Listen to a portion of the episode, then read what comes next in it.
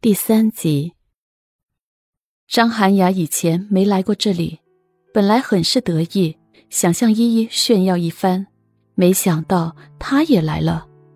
他想在萧宇航面前讽刺他一下，现在听到萧宇航这么说，便不再作声，低头吃了起来。不过他想了想，又觉得哪里不对，便问道：“宇航哥哥，你是一周前预定的？”你那个时候就想请我来这里吃饭了，好吃吗？宇航没有直接回答。嗯，好吃，我从来没吃过这么好吃的普罗旺斯炖菜，是你专门点的吗？那就多吃点儿。虽然说话很温柔，却没有正面回答张涵雅的问题，眼睛还不时的看着远处的殷超然和依依。正在这个时候，那边唱起了生日歌。二十五岁生日快乐！超然开心的道。服务员推来了蛋糕和鲜花。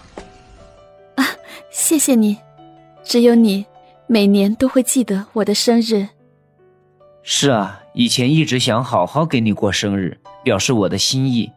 可是潘伯父和潘伯母都给你过生日 party，那么热闹，我也没机会给你过。所以我今年特意提前预定了这个地方。你怎么会知道没有人陪我过生日？去年生日后，我看你画了一幅画，一个人对着蜡烛和蛋糕，看起来很落寞。我想，你一定是没有人陪，所以我今天就是去碰碰运气。啊，你好细致，什么都逃不过你的眼睛。不要想那些不开心的事情了，我们开心点。嗯，谢谢你，超然。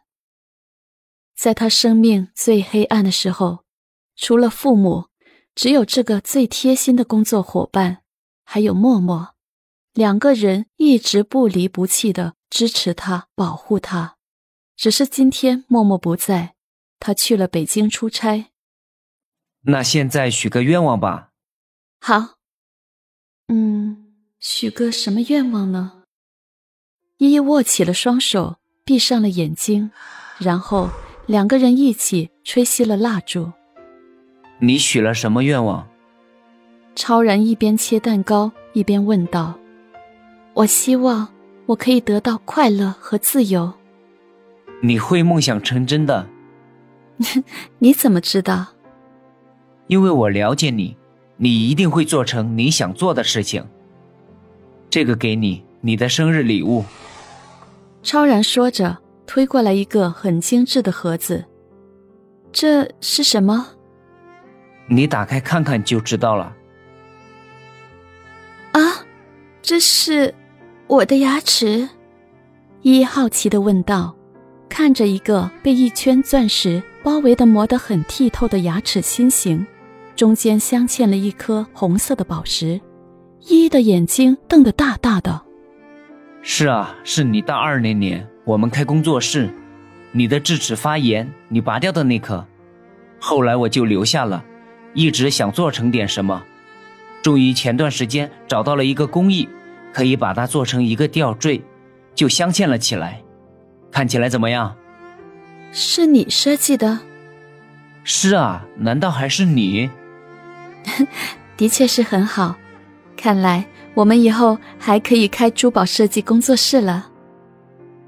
两个人有说有笑，没有注意到不远处的萧宇航一直看着，气闷得鼓鼓的。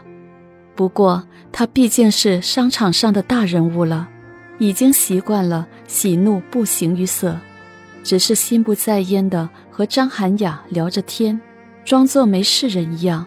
似乎毫不在意，远远的看着就是一副冷峻而帅气的面孔。依依偶尔用眼角余光扫过来，看到他这副样子，心更是凉了一截。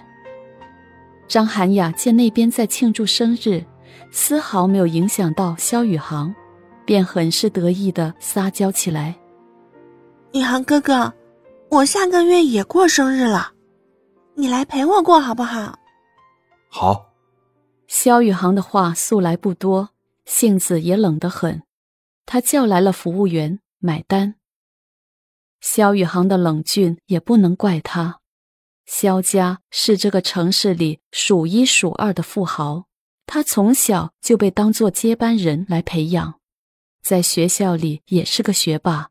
不仅如此，就连篮球、足球各样体育项目也都是佼佼者。在事业上，年纪轻轻就已经独当一面。做起事来作风犀利，而且人长得丰神俊逸，气质非凡。自从他接手公司以来，业绩已经翻了一番，在商场上声名鹊起。这样的才智、显赫的家世，加上天生的冷峻飘逸，向来都是万众瞩目的对象。我们走吧。萧宇航淡淡的对张涵雅说。嗯，我还想吃甜品呢。我们吃完甜品再走吧。我还有事，我们改天再来吧。那你说话要算话。放心吧，我什么时候都说话算话。萧宇航说完，便带着张涵雅离开了。依依看见他们走了，终于松了口气。好好吃你的生日宴吧，别想那么多了。超然看得出他心底的每一丝波澜，便安慰道：“嗯，谢谢你，很好吃。”